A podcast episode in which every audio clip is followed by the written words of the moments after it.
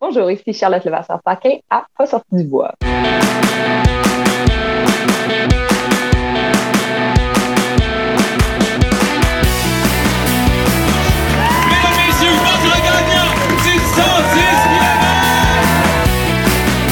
Si tu commences à te sentir bien en courant un ultramarathon, fais-toi-en pas, ça va passer.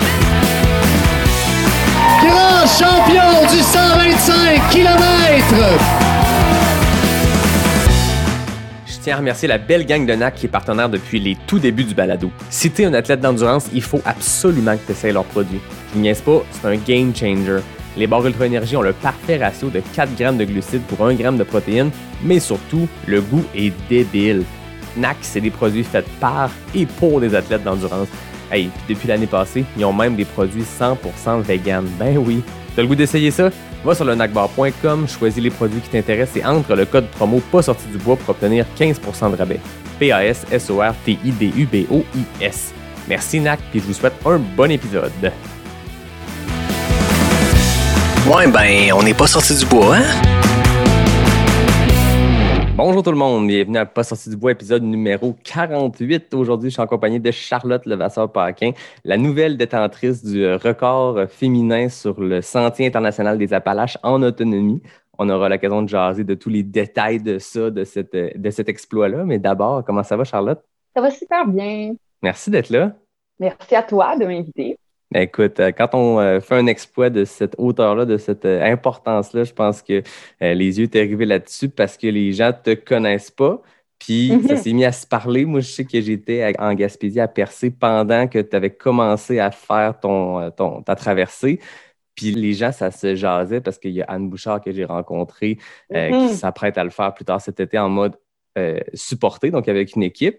Mais tu sais, les gens, les FKT, ce sentier-là qui, est- très connu au Québec, les gens, ça se parlait, puis il y a une fille en train de le faire en autonomie complète, blablabla. Puis bref, il y avait comme une espèce de petit buzz qui se créait, puis les gens euh, pouvaient te suivre pendant que tu le faisais. Donc, euh, je suis vraiment content de t'avoir. Ça va être super intéressant, je suis certain. Donc, euh, moi, comme d'habitude, avant de commencer, il y a la question qu'est-ce qu'on boit? Bon, moi, j'ai un partenariat avec la microbrasserie Emporium, mais il est 9 h le matin. Donc, euh, microbrasserie Emporium, on vous aime beaucoup, mais là, ce matin, on est plus avec du café. Qu'est-ce que tu bois, Charlotte? Moi, je bois un café glacé euh, depuis Oh yeah. mon retour. Euh, ça m'a manqué vraiment le café durant euh, ma run. Donc, je pense que je, bois- je bois trois cafés par jour. Puis, je fais comme si mes artères allaient être correctes dans 20 ans. Tu combles le manque de ces, de ces, de ces 13 jours-là sans café? Exactement. ben, moi aussi, j'ai un café, puis j'ai une belle tasse, en fait, de la gang de Tout Trail à Québec. Je sais pas si tu connais, Charlotte, le podcast Ouais, Tout Trail ou l'organisme Tout Trail, mais j'ai une belle tasse que Marie-Ève m'avait euh, m'avait donnée. Fait que bref, merci à Marie-Ève. Oh. Puis je salue la belle gang de Tout Trail, ils font un super job. Il y a plein de beaux podcasts de trail au Québec, fait que Tout Trail, cheers. Puis à toi aussi, Charlotte, cheers, bon café. Et toi aussi. Donc, commençons par le commencement. Parle-moi un peu de toi, de ton parcours euh, sportif. Je sais que tu es physiothérapeute, si je ne me trompe pas, euh, ton parcours euh, professionnel, puis ce qui t'a mené à te lancer justement sur ce sentier international des Appalaches-là. Donc, ouais, moi, je suis une fille de la Gaspésie. Ça fait ben, plusieurs années, à 17 ans, comme bien les Gaspésiens, je suis partie de la maison. J'habitais un peu à Québec, à Montréal. Puis, j'ai toujours été active, toujours été sportive. La course est apparue euh, un peu avant ma vingtaine. Là, j'ai passé un été à planter des arbres. Puis, j'ai comme réalisé que je pouvais bouger 10 heures par jour. Et ça m'a comme euh, vraiment donné un, autre relation avec mon corps. Fait que c'est là que je me suis mis à courir. Euh, euh, puis là, bien sûr, je suis passée par toutes les phases des nouveaux coureurs. Là, aimer beaucoup ça, courir beaucoup, beaucoup trop, se blesser, re- recommencer, prendre des breaks. Puis il y a une période où je me blessais beaucoup, fait que j'ai, je me suis mis un peu dans le triathlon, dans la natation, le vélo. Puis la trail, ça, c'est apparu un peu plus tard. C'est, euh, j'ai passé comme un huit mois en Gaspésie pour un contrat euh, de travail. Puis euh, j'habitais à côté du parc Orion. Puis j'ai genre tombé, je suis tombée en amour avec la trail. Euh, j'ai découvert ce sport qui était et la course que j'aimais beaucoup et la randonnée et euh, des paysages fous, des genres de gros highs émotionnels de quand tu es dans des, justement, sur des plateaux de montagne ou dans des descentes que c'est la plus belle journée de ta vie. Euh, les moments où est-ce que tu euh, grimpes, là, tu te dis pourquoi je fais ça, je comprends pas qu'est-ce que je fais ici. Euh, donc, toute la diversité la richesse de la trail, euh, c'est vraiment à ce moment-là que, que j'ai commencé à en courir plus. Puis là, je me suis mis à faire quelques courses au Québec. C'est vraiment le fun, là, c'est, euh, on développe notre réseau puis nos événements de course de plus en plus. Là, dans les derniers cinq ans, là, je dirais, il y a une grosse euh, euh, différence dans la popularité de ce sport- sport-là. Euh, ça fait vraiment du bien, là, notre culture de montagne, je pense, est encore un peu à définir au Québec. Donc, c'est fun de voir que ça se fait via la communauté du trail running, de la course en sentier. Euh, voilà. Je pense que ça fait longtemps qu'il y a des randonnées, des randonneurs, des mm-hmm. sentiers pour ça. Puis la course est comme venue s'ajouter à cette couche-là de gens qui pratiquent ce sport-là. Puis c'est des gens qui, partagent leur expérience, puis on, le voit partout. moi, je le sais que quand j'ai commencé à courir en trail, les médias sociaux, qu'on aime ou qu'on n'aime pas, sont devenus une espèce de, mm-hmm. De hub où il y a tous ces gens-là. Puis la preuve est en ce moment, au moment qu'on se parle, il y a le Big Wolf Backyard Ultra qui se déroule à Rivière-du-Loup. Ben, je sais que tous ceux qui ne sont pas là-bas, dont moi, dont ceux qui écoutent, qui ne sont pas en train de faire la course ou qui ne sont pas sur place, ben, on le suit via les médias sociaux. Oui, exact. Il y a ça, je pense qu'il y a de bon. Il y a pas du négatif des médias sociaux, mais ce côté-là de partage d'expérience, de partage, de propager un sport, euh, puis de faire, tu sais, le but au final, c'est de jouer dans le bois puis de s'amuser. Exact. Puis je trouve une grosse différence avec la course en sentier, ben, ou le domaine de la randonnée, c'est vraiment l'esprit de communauté. Là. Euh, tu sais, sur les trails, tu ris avec les gens, tu jases avec les gens, les portions que tu fais. Moi, j'ai rencontré des gens justement dans des courses juste parce qu'on a fait comme un 5 kilos au même pace. Donc, euh, c'est vraiment l'aspect, euh, euh, c'est un peu pas se prendre au sérieux, même si c'est un sport qui a aussi beaucoup de dangers puis beaucoup de, de considération puis d'entraînement à faire. C'est un sport qui, qui incite peut-être plus le contact humain, je crois, là, sans, l'esprit de compétition au même niveau là ou de la même façon. C'est vraiment plus communautaire. Oui, puis il y a la compétition entre peut-être les gens en avant du pack. Puis encore là, j'en ai rencontré plein comme ça avec le balado. Puis on me raconte exactement la même chose que malgré la compétition, parce qu'elle est là, puis je pense que tout le monde est là mm-hmm. pour se repousser ses limites, puis peut-être finir en avant un autre ou compétitionner. Mm-hmm. Mais il y a quand même cet aspect-là de Mathieu Blanchard, pour ne pas le nommer, qui a, qui a fait le Sentier international des Appalaches comme toi l'année passée. Il me racontait que lui, dans les courses, il prends le temps d'admirer le paysage. Tu verras jamais ça dans, dans de la course de route super compétitive, dans un triathlon. Autour de France, il n'y a personne qui arrive en haut d'un col, qui arrête et qui admire la vue. Tu sais. Prends un selfie. ouais, c'est ça. Mais je pense qu'il y a ce côté-là à tous les niveaux de prendre plaisir dans le bois. Puis quand tu croises d'autres coureurs, c'est rare dans un sentier que tu croises un coureur puis qu'il y a un hochement de tête puis c'est fini. la tête baissée, exact. puis, euh, tu sais, dans mon expérience aussi euh, sur le, le SIA, sur le Centre international des Appalaches, euh, ça faisait vraiment partie de mes objectifs d'en profiter, là, de pas juste me pousser jusqu'à temps que chaque jour euh, je vomisse. C'était vraiment de, de, rentrer un peu, ben, de finir mon, mon, sentier avant la nuit pour voir les paysages. Tu veux être présent pour vrai, tant qu'à faire 150 km, autant, autant les faire dans un esprit euh, où est-ce que, je sais pas, tu as de la gratitude ou t'aimes, aimes ce que tu fais, même si c'est difficile. Ben oui, exactement. Quand tu disais que tu as fait des courses au Québec, c'est quoi les, les, les courses auxquelles tu as participé? Euh, ben, j'ai fait plein de comme marathon, demi-marathon un peu partout. Euh, sinon, dans le trail, j'ai fait euh, euh quelques fois celui du Bic, là, il est vraiment chouette. Comme le 40-ish du Bic. Euh, l'ultra trail du bout du monde, ça aussi, c'est le, le, fun. Là, fait que, ouais, je me suis amusée là-dedans. Mon premier, c'était ça. Fait que c'était vraiment le fun. C'était comme le 35 km du bout du monde. Puis c'était fun de finir avec Forion, là, justement. C'est comme si je, je recommençais où est-ce que j'avais commencé je terminais où est-ce que j'avais commencé. Euh, ben oui, c'est ça. C'était un cycle complet qui se faisait d'un 35 km dans le parc de Forion à un 650 km. qui terminait dans le parc Forion. Ben oui, mais qui se termine au même endroit, au bout du monde. Exact. Ben, j'ai fait des, des, courses par moi-même, mais pas dans des événements. Avec la COVID, ça a été euh, tellement compliqué, tout ce qui est événementiel, là, euh, que je suis allée plus en, ben, par moi-même faire des parcours. Ben, je pense qu'il y a eu le fun de ça aussi pour tout le monde, à peu près, qui sont créés leur propre course ou leur propre défi. puis, euh, je pense que les gens le faisaient déjà, mais là, avec la COVID, ça a comme juste ça qui ben, C'est ça, ça rend ça nos, nos A-Race, quand on dit notre course objectif de l'année. Mais là, cette année, il n'y aura pas de course, fait qu'on va les faire nous-mêmes. Hum, les courses virtuelles, c'était quand même intéressant. Ben oui. Tu disais que tu venais de la Gaspésie. Tu viens de quel coin, Gaspésie? Je viens de Chandler, en Gaspésie. De Chandler. Yeah. le SIA, il passe pas dans ce coin-là? Non, non, non, vraiment pas. Ma, ma, mère faisait une super bonne blague de, que je passerais la voir sur mon parcours, mais ça doit être à 400 km, genre ben, le, point le plus proche du SIA. Mais non, il passe un peu plus euh, dans le coin de tout ce qui est vallée de la Matapédia, euh, euh, Rivière-Matane, le nord de la Gaspésie, par la Gaspésie, mais plus la portion nord de la Gaspésie. Exact. Ceux qui ont, qui ont qui comprennent pas de quoi on parle du Centre international des Appalaches. Ça peut arriver. C'est quand même récent qu'on en entend parler. En tout cas, dans la communauté de trail, c'est récent parce que là, il y a des gens qui l'essayent autonomie, pas autonomie. Mais moi, je, le dis avec toute honnêteté, avant l'année passée, quand Mathieu l'a annoncé, je ne savais pas c'était quoi ce, ce GRA1. J'avais déjà entendu parler du Sentier des Appalaches, mais là, j'ai compris que c'est un sentier de 650 km. Je me suis éduqué à ce moment-là, puis je pense qu'il y en a plein d'autres comme ça. Peut-être qu'on est quelques-uns qui étaient ignorants, qui ne le savaient pas. Mais parle-moi mm-hmm. euh, du Sentier international des Appalaches. Avant de parler de ton aventure à toi, c'est quoi ce sentier-là? C'est long comment? Qu'est-ce qui se passe? Par où ça passe? OK. Donc, le Sentier international des Appalaches, dans sa portion complète, part du Maine jusqu'à cap à Forion. Euh, il y a certaines versions qui commencent à l'étendre jusqu'à euh, euh, Terre-Neuve, dans le fond, à cause de la, ben, Pangée. Là. on peut tracer un peu où passaient les Appalaches quand on était un seul continent à l'époque. il y a une portion québécoise qui, qui fait 650 km. C'est la plus grosse portion du Sentier international des Appalaches. le reste, je crois, c'est un 400 ou 500 km, la partie aux États-Unis. Puis, euh, c'est une des portions quand même les plus difficiles. C'est pas un sentier très roulant, un sentier où est-ce que à chaque moment tu peux euh, courir puis euh, garder un pace vraiment constant. Là. c'est un sentier super diversifié. Là. Tu vas passer, il y a des portions où tu passes dans des villages, tu vas dans des sentiers, tu vas avec plus moins de dénivelé. Il y a des portions avec justement la portion plus centrale où est-ce qu'on passe dans la réserve de Matane, le parc de la Gaspésie, où là, on va dans des montagnes de autour de 1000 mètres et plus. donc, où est-ce qu'on est plus dans, dans les montagnes pour vrai. Puis ensuite, ça termine vraiment vers le, nord de la Gaspésie, le parc Orion, euh, où il y a un peu moins de dénivelé, mais euh, on reste dans tout ce qui est sentiers, chemins forestiers euh, et compagnie.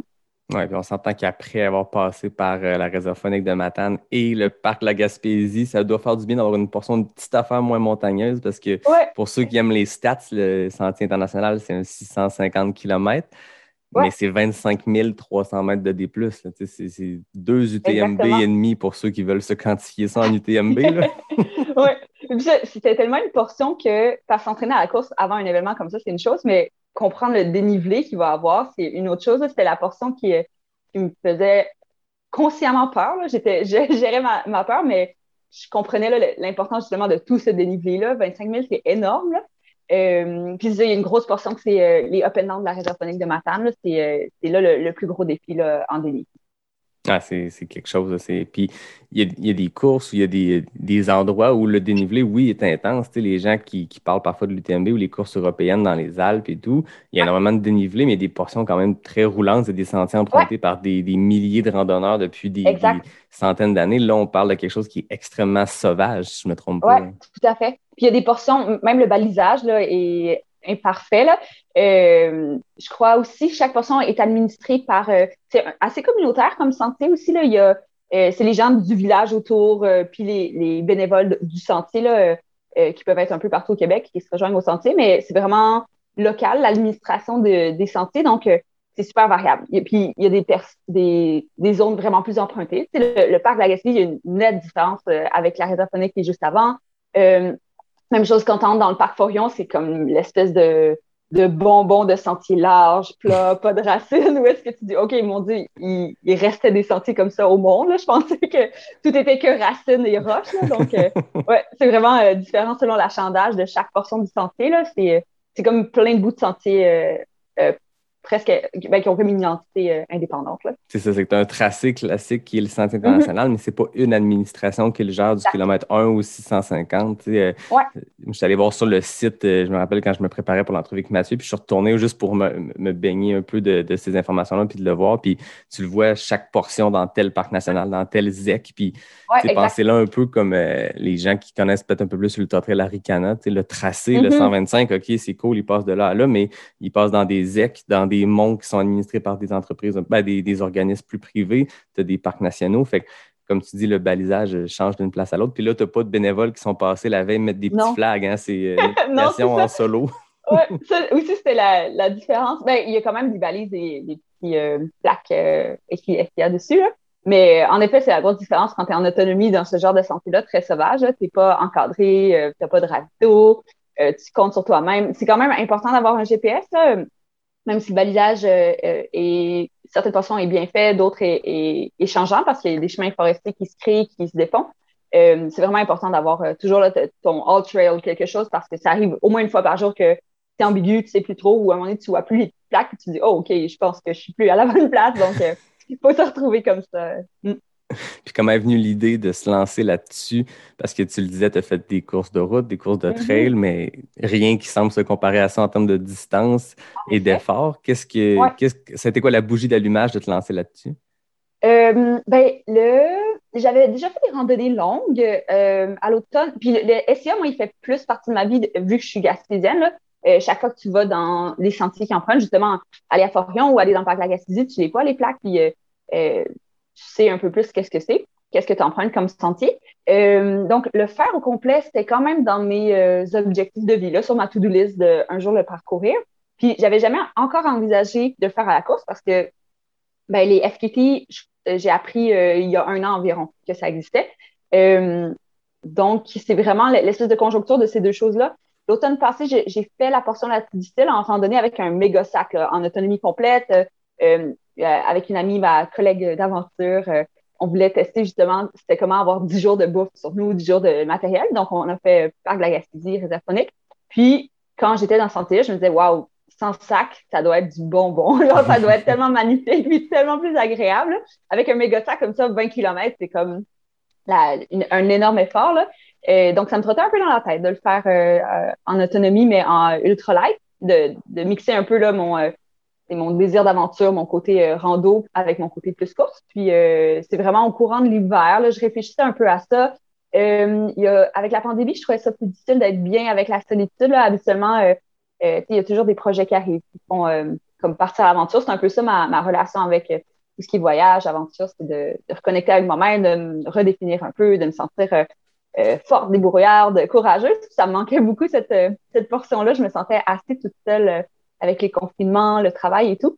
Euh, donc, j'ai comme pris cette décision-là au début de l'hiver, à un moment où euh, je filais pas très bien, mais c'est comme si je savais que ça allait m'emmener un, je sais pas, une petite lumière, genre au bout de cet hiver-là.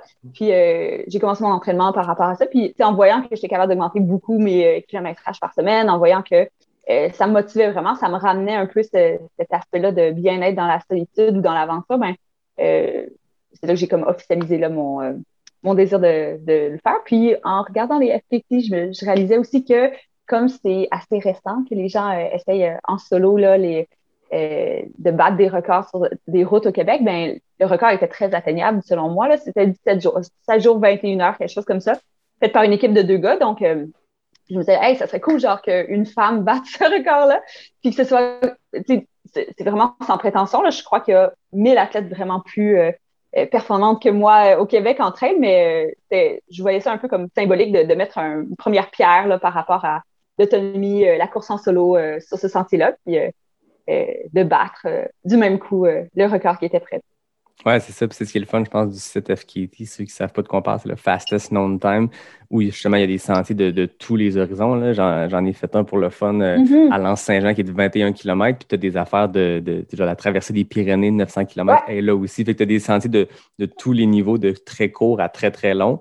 Puis le sentier international des Appalaches, euh, il est là. Puis il y, a, il y a différents types de FKT. Exact. Ceux qui ont écouté l'épisode avec euh, Philippe Deshôtels, avec Mathieu Blanchard, vous savez de quoi on parle, mais je vais quand même l'expliquer, ou même tu peux l'expliquer, la différence entre, il y a trois catégories. Tu as la catégorie unsupported, la, la catégorie self-supported que tu as fait ton, Ouais. ton, ton FKT, puis il y a le supported, ce qu'on parlait tantôt de Mathieu euh, ou Anne qui se sont lancés là-dessus avec des équipes de support. Donc, les records d'habitude supported sont beaucoup plus rapides parce que c'est un, tout inclus. là. Le coureur, l'athlète est là pour performer, puis c'est extrêmement exigeant, puis c'est des performances hyper impressionnantes.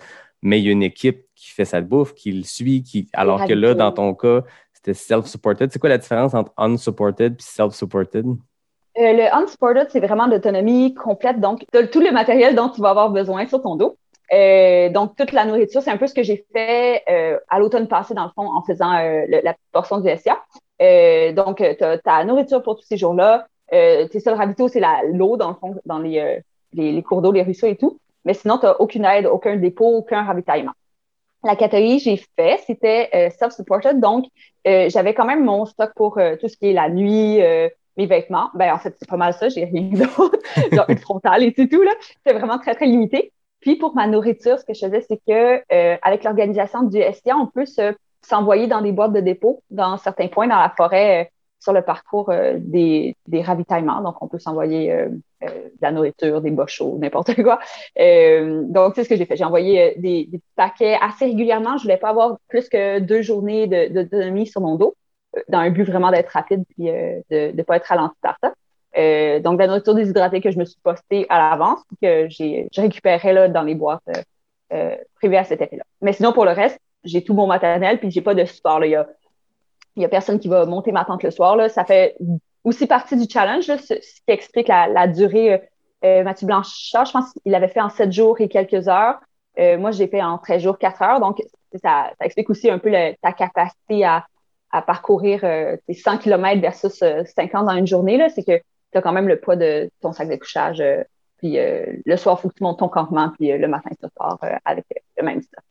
Ah ouais, c'est le fun que justement, il y a ces différentes catégories-là parce que les mm-hmm. deux efforts sont complètement différents, puis tout aussi impressionnant. Moi, un Mathieu Blanchard qui fait 116 jours ou Anne Bouchard qui va probablement le faire extrêmement rapide si ça se passe mm-hmm. bien, ben, c'est hyper impressionnant parce que l'effort physique puis la performance elle-même, c'est fascinant.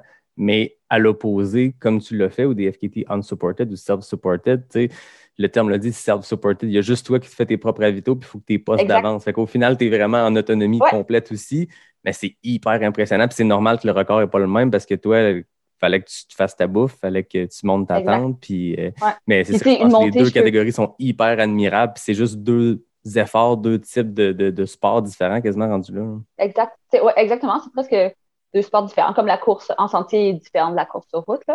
Euh, je crois que ça rajoute aussi au niveau euh, aventure, autonomie, euh, solitude, parce que dans le fond, c'est toi, la toi du passé qui t'a envoyé des choses pour la toi du présent.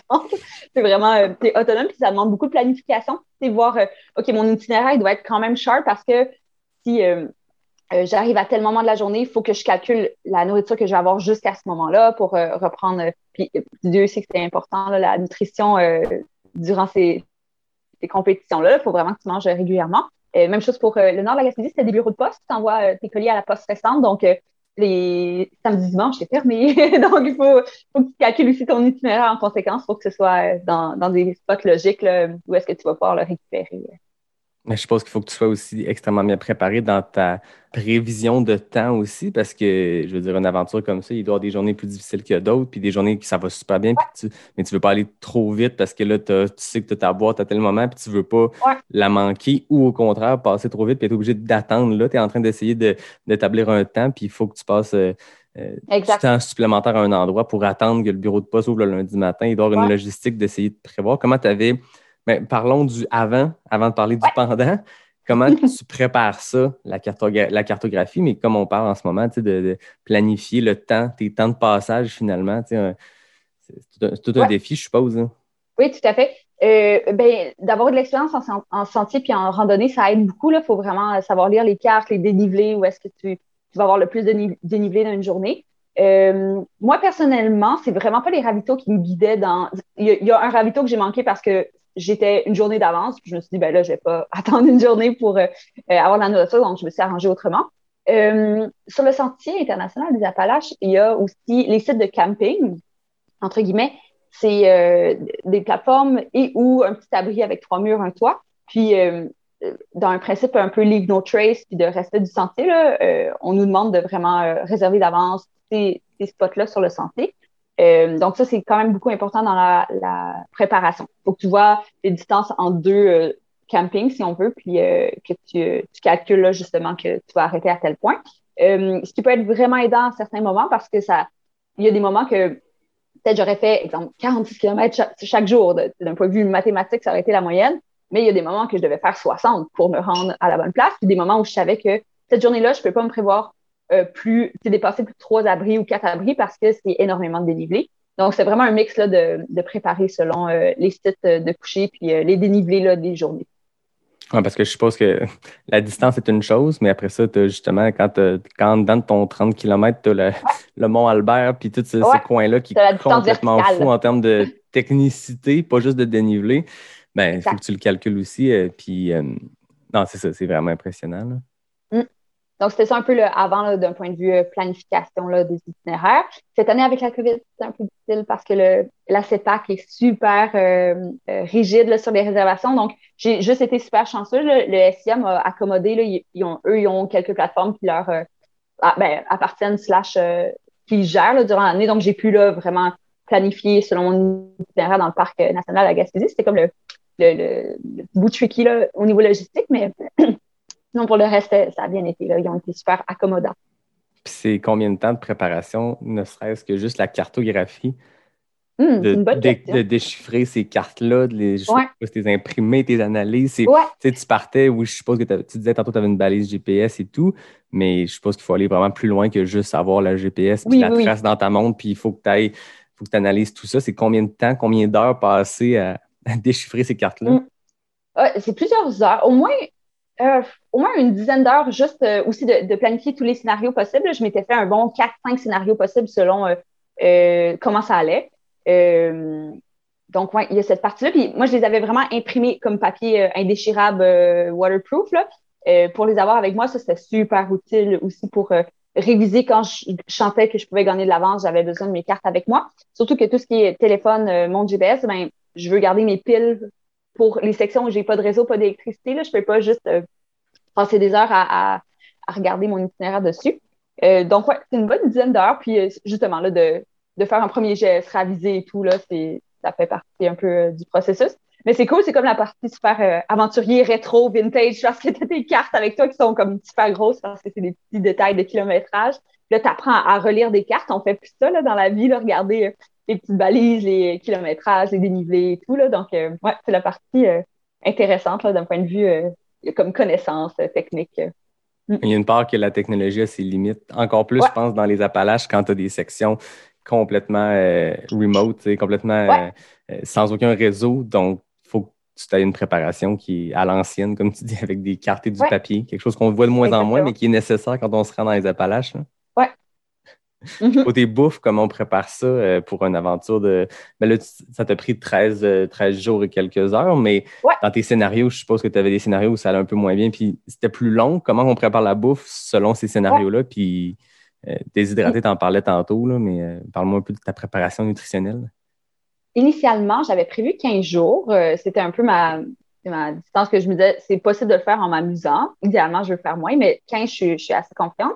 Donc, je m'étais préparé 15 jours. ben, j'aime beaucoup la nutrition, la cuisine, là, donc avec X nombre de calories, tel tel nutriment. Là, c'était un menu assez simple. je m'étais fait comme euh, déshydrater euh, du yogourt, des fruits, des légumes. Euh, j'avais des noix. je m'étais fait du jerky tofu parce que je mange pas de viande.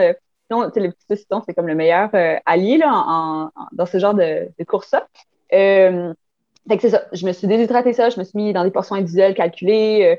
Des, je me suis fait aussi genre du Gatorade, là, puis des trucs d'hydratation parce que c'est super important. Là. Ben on pense, on pense pas assez souvent à ça dans ce genre de, de trucs-là en autonomie. Là en rando. Donc, euh, c'est pas mal ça. Puis, je me suis divisé ça dans différents dépôts en calculant le nombre de jours que j'avais besoin. Tu avais calculé combien de calories euh, par jour qu'il fallait que tu consommes? Oh, c'est une bonne question. Euh, mon Dieu, je, ben, je me souviens plus des chiffres exacts, mais ça équivalait à genre un bloc de tofu et demi, genre un demi-pot de yogourt, plusieurs, comme trois bananes. Ben, je peux t'énumérer tout, là, mais c'était ce que dans une journée j'aurais mangé si j'avais en version hydratée. Là. Ah oui, c'est ça. Mm. Puis, est-ce que, là, tu parles du plan avant, mais après l'avoir vécu pendant 13 jours, est-ce que ton plan nutritionnel était euh, sur la coche? En termes de calories, ouais. Ah ouais? En termes d'enjoyment, euh, je pense que je mangerai plus jamais de tofu de ma vie. Là. Euh, la nourriture déshydratée, c'est vraiment coriace. après le quatrième jour, j'avais mal au mâchoire. J'avais comme pas prévu ce genre de, de limitation-là. Fait que j'ai eu comme une ou deux journées où je, je, mangeais un petit peu moins à cause de ça. Fait que si c'était à refaire, je pense que j'irais, euh, je me posterais peut-être des, des, choses, euh, euh, tu sais, genre des brownies ou des trucs comme ça, là, des choses un peu plus mous là, qui se gardent bien à cause du sucre. Puis je pense que dans les ravitaux de village, j'en aurais profité un peu plus, d'avoir des, des portions juste pour diversifier d'un point de vue là, pour euh, aimer plus ça. Mais au niveau calorique, j'avais assez de calories. Il n'y a pas de moment où j'ai bunké ou crashé.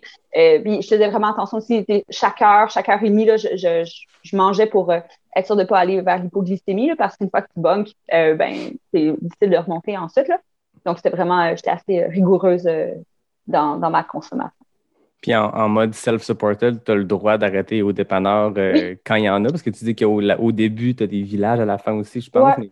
Il y a un gros chunk au milieu de rien du tout. Est-ce que tu avais prévu du ravitaillement dans les, les, dépanneurs de village? J'avais pas prévu ça. Euh, ben oui, tu as le droit parce que dans le fond, ça fait partie, euh, c'est toi-même qui achète des choses. Euh, j'avais rien de prévu, mais je savais que c'était comme mon backup. Là, donc, euh, j'ai fait quelques arrêts. J'ai pas tant. J'en ai, n'ai pas autant profité que j'aurais pu. Là. Je pense que j'étais aussi en mode super efficace. Là, donc, le soir, là, tu, files moins pour faire un festin, là, tu files pour euh, mettre ton hamac puis dormir puis repartir le lendemain. Donc, euh, mais ouais, on peut, euh, on peut. C'est quand même un bon outil. C'est surtout vers le nord de la Gaspésie, la première portion où est-ce que tu croises les villages. Puis trois, deux, trois villages au, début. Là. Puis côté équipement, tu disais que tu étais en, fast packing, donc très rapide, mais il faut quand même traîner de la nourriture pour deux jours. Ça ressemble à quoi ton, ton gear pour ces, ces 13 jours-là? ça, je suis pas une personne qui euh, adore euh, magasiner ni euh, qui, aime, qui aime beaucoup consommer. Là, donc, ça a été un effort pour moi de, de, de lire beaucoup sur le sac, le sleeping bag, les options pour coucher. c'est quand même intéressant. C'est l'effort bien investi. En tout, mon sac, je ne l'ai pas officiellement payé, pesé, mais ça devait être peut-être 10 livres à peine. C'était quand même léger. Ouais. Puis j'avais comme un hamac, dans le fond, ultralight, euh, comme la, version la plus euh, solide, mais la plus légère qui, était, était possible d'avoir. Euh, c'était vraiment un bon move. C'était super confort, pas compliqué. Quand j'avais un abri avec un toit, je faisais juste mettre mon hamac. Sinon, je pouvais mettre ma bâche, mon moustiquaire et tout. puis c'est quand même très confort, là, celui que j'avais. Sinon, un sleeping bag, moi, j'ai choisi un moins 1 en duvet, donc quelque chose de léger, compressible, mais quand même chaud. La Gaspésie, euh, pour ceux qui n'ont euh, jamais été euh, en mois de juin, c'est encore froid. Donc, j'ai eu une coupe de nuit que j'avais froid là, malgré, malgré ça. puis j'avais sinon vêtements secs de, de nuit, là, genre doudoune et compagnie combine. le strict minimum d'un point de vue là, matériel, genre un opinel, une frontale, une brosse à dents, un petit kit de, survie. J'avais euh, bien des plasters, puis euh, je suis physio, fait que je m'étais emmené du tape, puis ça a été vraiment utile à plein de moments. Puis euh, sinon, c'est ça. Il y avait un téléphone satellite aussi que je traînais là, juste par précaution, parce qu'il y a des grosses parties qu'on n'a pas de réseau. Donc, c'est important, là, si jamais j'avais une chute ou un problème ou une blessure qui faisait que je ne pouvais plus avancer pour j'avais besoin de pouvoir contacter des secours. Puis est-ce que c'est quelque chose qui est demandé quand tu te lances sur un sentier comme ça? Je veux dire, est-ce que, tu sais, je sais que la SIA euh, gère le sentier, mais à, quel point il demande? Parce qu'on s'entend, comme tu le dis, il y a des sections hyper reculées, donc c'est mm-hmm. quasiment. Euh, ça doit être obligatoire, je veux dire, de, pouvoir contacter les, si tu es dans, le problème en plein milieu de la cuve du Mont-Albert ou peu importe où. oui, en fait, ça devrait. Euh, j'ai rencontré des randonneurs qui avaient, sur mon, au début de mon parcours qui avaient fait le, la, le the Appalachian Trail, dans le fond, les Appalachian, une chaîne de montagne, puis la partie comme euh, euh, à partir de la moitié des États-Unis vers le sud, puis la, le sentier des Appalaches. Donc, c'est un sentier différent qui a une administration différente. Euh, puis là, elle me, la personne me racontait que tu as des rangers qui vont évaluer ton sac, qui vont vraiment vérifier que tu as tout le matériel, sinon tu ne pars pas. C'est vraiment beaucoup plus strict. comme je disais tantôt, la culture, je pense, de montagne puis de randonnée est moins développée au Québec. Donc, on est moins encadré à ce niveau-là. Il y a, il y a plein d'outils sur le site du SIA qui nous permet de s'assurer qu'on est sécuritaire, qu'on a tout le matériel, mais il n'y a pas d'obligation, puis il n'y a pas de patrouille vraiment, ou du moins, moi, j'en ai jamais croisé euh, euh, des patrouilleurs. Donc, euh, ça serait quelque chose qui serait vraiment important, ne serait-ce qu'avoir comme un screenshot de, pas un screenshot, mais une photo dans le fond de ton, ton matériel que, que tu leur envoies pour qu'ils l'approuvent. Je pense que ça serait une mesure de sécurité euh, intéressante. Mais sinon, c'était vraiment moi par rapport à mon expérience, ce que je savais qui était important, puis euh, ce que je savais, ce dont je savais que j'avais besoin, mais sinon, il n'y a pas plus d'encadrement. Puis côté techno, comment on fait pour euh, recharger les piles? Tu sais, avais une lampe frontale, tu avais. Moi, j'ai, comme je te disais, je pense avant, avant l'entrevue, quand j'ai su que tu étais en train de le faire, je me suis mis à aller voir sur Strava, puis tu étais capable d'uploader tes, euh, tes, tes, efforts. Euh, une tu t'en droppais deux, trois de la shot, je pense, quand tu ouais. avoir un peu de, signal. Mais côté technologie, là, on, on niaise par rapport à Strava, mais tu sais, quand tu parles de balai GPS, de lampe frontale, c'est des choses essentielles à ta survie. Comment on fait pour avoir des piles pour tout ce temps-là, l'autonomie de tout ça? Mmh. C'est une super bonne question parce que euh, une recharge de cellulaire ne suffit pas à être cinq jours dans le milieu de nulle part. Euh, j'avais une, je ne sais pas comment ça s'appelle, c'est comme une, pile, genre une batterie qui a, mettons, quatre, cinq recharges de cellulaire ou l'équivalent. Donc, c'est ça que j'avais euh, comme. puis je la rechargeais dès que j'étais dans un village que j'arrêtais pour faire un ravito ou quand j'étais chanceuse, que j'étais dans des villages où il y avait des campings, ben, justement, je profitais de la nuit pour le, le remplir. Puis c'est vraiment important. Il y a même un moment donné que je savais que j'étais limite un peu, puis j'ai dû attendre comme une heure dans un village parce que c'était primordial. Sur mon sel, j'ai mon, mon GPS, j'ai mon Strava, euh, qui est nécessaire si je veux rapporter mon record. euh, puis, ben, ça, si j'ai besoin de communiquer. Donc, euh, c'est comme le, le, cellulaire à ses fonctions minimales, plus la pile là, qui me permettait d'avoir tout ça, puis de recharger ma frontale, justement, puis euh, mon, mon téléphone. On une heure sur un effort de 13 jours. Bon, c'est plate ouais, d'attendre une heure, mais si c'est pour pouvoir avoir une balise GPS dans le cas de problème ou avoir euh, une lampe frontale, parce que là, tu faisais des portions d'une quarantaine, cinquantaine de kilomètres par jour, mais est-ce que tu as eu à faire beaucoup de nuits? C'était quoi ton, ta journée type? Tu partais tôt, tu finissais tard? Comment tu fonctionnais? Euh, j'ai gagné de l'expérience et de la maturité aussi dans cette gestion-là. Euh, je compte toujours le faire, puis je, je vois comment mon horaire va être peut-être un peu plus rigoureux, mais en gros, généralement, je, me levais autour de 5 heures, 5 heures et demie, dépendamment de, comment je me sentais quand je me levais à 5 heures. Parfois, la petite demi-heure de plus, euh, le sommeil, c'est vraiment important dans la récupération, donc euh, c'est à considérer.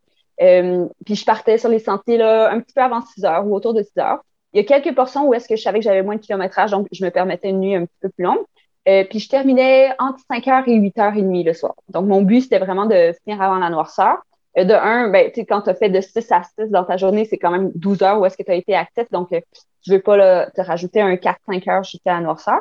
Euh, puis les portions que je savais que j'avais comme un 55 ou un 60 à faire, ben, je me levais vraiment tôt. J'étais rigoureuse à ce moment-là, vraiment tôt pour finir le plus tôt possible. Puis euh, pour pouvoir avoir plus de temps de repos aussi par la suite. Fait que tu t'en tenais à ton plan que tu avais initialement prévu de, de kilométrage par jour? Il y a plusieurs portions que je, je regagnais du, du terrain. Il y a une portion que je n'étais pas certaine à cause du dénivelé dans la réserve phonique. Donc, euh, j'ai comme prévu, j'étais arrivée un peu tôt à mon campement, vers 6 heures, puis je me suis dit, OK, je, je me planche un 15 km de plus parce que je sais que la journée d'après, sinon, elle va être vraiment difficile. Donc, euh, il y a quelques portions, c'est comme ça que j'ai retranché là, presque deux jours de, sur mon itinéraire. Là, dès que je sentais que c'est comme le moment décisif, j'arrivais vers 5 heures à mon camping, puis là, je me disais, OK, est-ce que je, je me rajoute un autre 15 euh, kilos? Puis ben, la réponse était toujours oui. Là, euh, ma gestion départ était vraiment bien. Là, jamais je me suis sentie à bout de force après une journée. Là. Euh, il y avait des moments où je me couchais puis je, chantais comme tous mes muscles de tout. je me disais, ah, c'est peut-être un Mac, mais finalement, non. Là, je crois que c'est vraiment genre tous mes, muscles qui travaillaient beaucoup. Là. Euh, mais sinon, le lendemain, je me réveillais surprenamment comme fraîche. Là. Euh, j'avais pas l'impression d'être. Je pouvais descendre des marches d'escalier. Là. D'habitude, quand tu as fait une grosse course, c'est comme l'effort le, plus difficile de, à récupérer. Là, donc, euh, ouais. Oui, c'est toujours drôle le lendemain de course, descendre des escaliers, c'est toujours un beau spectacle. Tu sais, ouais, exact. au, au, peu près au même moment où tu es en train de le faire, euh, le dimanche du Gaspésia, moi je me rappelle, euh, c'était le festival dans, dans Percé, dans le week-end du Gaspésia. C'est pas encore un week-end touristique, fait que la plupart des gens qui sont là, c'est des touristes. Puis tu vois ça marcher en, en cowboy, puis quand il y a une descente d'escalier de trois marches, là, tu vois qui a fait la course la veille. ouais dans ton cas, c'est pas arrivé tant que ça. Tu te réveillais assez euh, fraîche les jambes le lendemain. Mais je pense que c'est au-delà du record que j'ai battu, puis euh, de, de, la distance que j'ai fait plus rapidement que je voulais. Je pense que c'est une de mes plus grandes fiertés d'être que mon corps soit aussi bien. Là. J'ai pas eu de blessures majeures. C'est sûr, j'ai eu des petits euh, bobos ici et là, mais euh, grâce à mes super pouvoirs de physio, je sais qu'est-ce qui est dangereux ou pas. c'est quand même une connaissance euh, intéressante euh, à ajouter. Là. Quand j'avais un truc qui en fait, ben, je pouvais savoir est-ce que je dois arrêter, est-ce que je peux continuer, est-ce que je dois me taper, est-ce que faut que je fasse vraiment attention? Donc, ça m'aidait vraiment à gérer mes inconforts quotidiens. Je pense que les choses qui étaient le plus limitantes, c'était la friction sur ma peau, genre mon sac à dos dans mon dos, justement les ampoules de, de pieds qui, qui devient ratatiné parce qu'il est mouillé toute la journée puis que ça te fait des ampoules vraiment bizarres. Euh, c'était plus limitant ça que vraiment euh, ma comme ma, récupération musculaire. Là. Je m'étais beaucoup entraînée avant, donc euh, c'était le fun de voir que ça payait mon entraînement, ma préparation. Ah, c'est impressionnant de, de, de, faire cet effort-là 13 jours consécutifs, puis d'avoir encore, d'être capable de mm-hmm. marcher puis de repartir. C'est tout à ton honneur, mais tu le disais tantôt, avant qu'on rentre dans le vif du sujet de l'effort lui-même de 13 jours, tu parlais de ta préparation. Ça ressemblait à quoi ton, ton volume, ton type d'entraînement avant de te lancer sur ce projet-là? Puis tu disais quoi, milieu d'hiver, euh, les quatre mois avant, tu as vraiment fait un push d'entraînement. Qu'est-ce que tu as changé? Qu'est-ce que tu as fait spécifiquement pour te préparer à cet effort-là? J'ai, euh, dans le fond, je me suis entraînée euh, en trois choses plus spécifiques. Quand tu t'entraînes dans une épreuve, il faut vraiment que tu sois le plus spécifique à ça, euh, vers quoi tu vas aller. Euh, donc, je me suis entraînée beaucoup en volume parce que c'était une question là, de, de, faire beaucoup de jours, beaucoup de kilomètres consécutifs. Là. Donc, c'est ce que j'ai fait là. Tu sais, vers la fin, je courais au moins 150, 140, 150 kilos par semaine. Euh, puis ça, c'était vraiment de la course parce que je savais aussi que j'aurais plus d'alternance marche-course sur le SIA que, dans mon entraînement. Euh, fait que ça me faisait un 30-35 kilos par jour que je fractionnais parfois. Parce que ça ressemble aussi un peu plus à, l'effort que j'allais faire. Puis aussi que je travaille, là. À un moment donné, je ne veux pas juste passer quatre heures à courir par jour de consécutif. donc, ça, c'était pour le volume. Après ça, j'essaie d'aller chercher un peu de spécificité. Euh, j'habite actuellement à Montréal, euh, donc euh, il y a le Mont-Royal, mais c'est pas pas le, Mont-Albert évidemment. Donc j'allais le plus possible dans les trails. Les fins de semaine, j'allais justement faire de la randonnée, même à la marche, pour me préparer à cet effort-là, parce que c'était un autre effort différent. Donc j'essaie de sortir un petit peu pour faire un peu plus de dénivelé. Puis la troisième phase, c'était vraiment plus qui est stabilité et musculature. Là. Euh, j'ai découvert le plaisir de la musculation. Pour vrai, c'est vraiment nice. J'avais, je pense, je, je m'étais, vu que je me suis prise un peu plus au sérieux parce que c'était un défi plus sérieux, j'ai, euh, je me suis mis un peu plus dans la muscu. Puis euh, ça a vraiment payé. Là. Ça, c'est chouette de voir quand tu travailles ton corps, quand tu travailles justement en squat, en descente, en excentrique, ben c'est vraiment payant une fois sur le santé parce que c'est des efforts que tes muscles sont entraînés à faire spécifiquement. Donc, c'était un peu ça, l'entraînement autour. Puis c'était quand même ponctué de euh, le syndrome de surentraînement, c'est quelque chose qui, peut être insidieux. Là. Tout ce qui est, ça peut manifester pas seulement par la fatigue, mais genre euh, par l'appétit, par le poids, par euh, le sommeil et tout. Donc, j'essaie d'être vraiment attentive à ça. Il y a peut-être une ou deux semaines que j'ai redescendu temporairement mon entraînement, mon volume là, pour éviter d'être trop là-dedans puis d'aggraver des petites sensibilités que je créais. Donc, c'est toujours là, en gardant ça en tête, là, justement, parce que mon but, c'était de faire le défi, mais d'être bien à tous les moments. Donc, je ne me serais pas blessée. Je ne l'aurais pas fait au-delà de ma santé physique. Je, veux continuer à courir. C'est trop important dans ma vie. Donc, j'aurais pas voulu perdre ça à cause d'un défi euh, auquel je me serais trop poussée. Ben, c'est bon. Puis, mettons, avant de te lancer là-dessus, ça ressemble à quoi une semaine en termes de volume? quand tu dis que tu as monté jusqu'à 140, 150, avant que tu te lances dans ces blocs d'entraînement-là, tu étais où environ? Ah, je, je, suis pas si loin que ça. J'aime beaucoup faire du volume en général, puis je fais beaucoup de commuting. Fait que, je, cours pour aller au travail, qui est à, dépendamment si je suis chez moi ou euh, euh, mon copain, là, c'était entre 10 et 15 km. donc, c'est déjà quelque chose que je faisais, l'aller-retour euh, pour aller au travail. fait que ça, ça devait être entre 70 et 100 kilos selon les semaines. Là. Donc, j'avais quand même beaucoup de volume, puis je continue de faire du vélo et tout, donc j'essaie de faire un peu de, cross-training qu'on appelle, de diversifier l'entraînement. euh, fait que j'étais pas si loin que ça non plus. C'était pas comme si j'étais nouvelle dans les sports d'endurance. C'est vraiment ce que je préfère. C'est ce qui me fait le plus triper. Moi, en vacances, euh, je, je peux pas avoir une meilleure journée que si je passe euh, plusieurs heures à faire euh, des sports dans ma journée. Là, c'est comme mon, mon idéal. Fait que c'était juste du bonbon là, de rajouter du training euh, comme ça. Ah oui, tu avais une bonne base de volume. Cool. Ben là, je pense qu'on tourne autour du pot depuis tantôt. on parle de la préparation, de d'où tu viens, d'où euh, tu arrives en tant qu'athlète pour te préparer à ça. Là, entrons dans le vif du sujet du, euh, de ta traversée. Comment ça s'est passé? Ces, ces 13 jours-là? Est-ce que tu as vécu des, des, cycles autant physiques? Tu en as parlé tantôt, ça allait bien physiquement, mais émotionnel, je suppose que tu as vécu quelque chose d'exceptionnel aussi. Parle-moi de, vas-y, euh, dans tes mots, dans l'ordre que tu veux, dans la chronologie que tu veux, mais parle-moi de ton SIA. Parfait. Euh, c'était, pour vrai, c'était vraiment cool. C'était vraiment le fun. Euh, j'étais vraiment préparée mentalement à ce que ce soit difficile puis challengeant. Donc, c'est comme si les difficultés, euh, ben, ils font partie des, défis, donc tu les puis tu trouves un moyen d'en profiter. Là. Mon but, c'est aussi de sortir de ma zone de confort, de me retrouver seule à moi-même. donc, ces moments-là qui étaient difficiles, c'était pas. j'ai eu aucun moment où je me disais, je regrette qu'est-ce que je fais, je veux lâcher, je suis pas prête. Euh, pourquoi j'ai fait ça. J'ai vraiment, j'ai jamais été dans ce mindset-là. Euh, j'ai pas eu de peur, mais je me suis sentie courageuse. C'est la petite nuance qu'on peut apporter là, parce que je sentais que c'était difficile d'être seule autant, euh, mais, mais que c'était quelque chose que j'affrontais là avec quand même en en profitant. Fait que, mettons, le déroulement, il y a comme trois phases. C'est ce que je dis souvent quand les gens me demandent. La première, c'était vraiment euphorique. C'était juste de retourner dans la nature, euh, reconnecter un peu justement avec la course en santé. C'était un moment que j'avais tellement anticipé que j'attendais tellement. Puis euh, avant une course, on fait un taper, là, un, de l'affûtage, comme euh, les sportifs et les coureurs le sauront. Donc, tu as comme une, un 7 à 10 jours où est-ce que tu réduis ton volume, puis là, ton corps se sent pas bien parce que tu étais un peu en manque d'endorphine, la, la, fameuse drogue des coureurs. Là, donc, c'est la pire affaire, le taper. Hein? Ça n'a aucun oh sens parce que c'est comme le moment que tu es supposé t'as craqué côté confiance, tu sais. Puis le bloc d'entraînement qui s'est terminé deux semaines avant ta course, oui, c'est cool, t'as le vent dans les voiles, mais là, t'es deux semaines à réduire, puis ça joue dans la tête. Bref, je fais une parenthèse ben taper, mais c'est tough. Je pense que le taper, c'est plus difficile que commencer l'épreuve parce que justement, tu te sens plus prêt, tu as l'impression de, ben là, je suis super inactif. Ben, c'est pas tant que ça, mais tu es juste plus habitué à tes volumes. Puis euh, euh, physiquement, tu as moins le, feedback de justement t'être poussé dans ton entraînement. Donc, ouais, en effet, c'est difficile. Oui, tu as une euh, d'intervalle, mettons, intense. Tu, tu vas dans des vitesses intenses. oui, tu finis, oui, c'est tough, oui, ça goûte le sang, puis tu t'en baves, mais tu as le sentiment, tu finis ta course, aujourd'hui, j'ai donné tout donné, puis je suis content de ma vitesse. Là, pendant deux semaines, tu roules à des trous, des petits trous qui sont moins, euh, moins rapides que d'habitude, puis tu réduis ton volume tu te sens comme une patate. Bref, le, taper, c'est vrai. C'était ma parenthèse. On a eu tout le ah. taper, mais je, comprends que pour une traversée de 650 km aussi, le taper devait être tannant. Puis là, tu avoir l'excitation de enfin partir. Là. Exact. Ouais, donc c'était un peu ça, le, le contraste justement entre l'attente. Là. Euh, c'était vraiment intéressant aussi les trois premiers jours. C'est comme je réalisais, OK, l'effort que je vais faire, ça va être ça. J'avais déjà des expériences de rando, des expériences de course, mais le, le faire les deux combinés consécutifs, c'était encore de l'inconnu.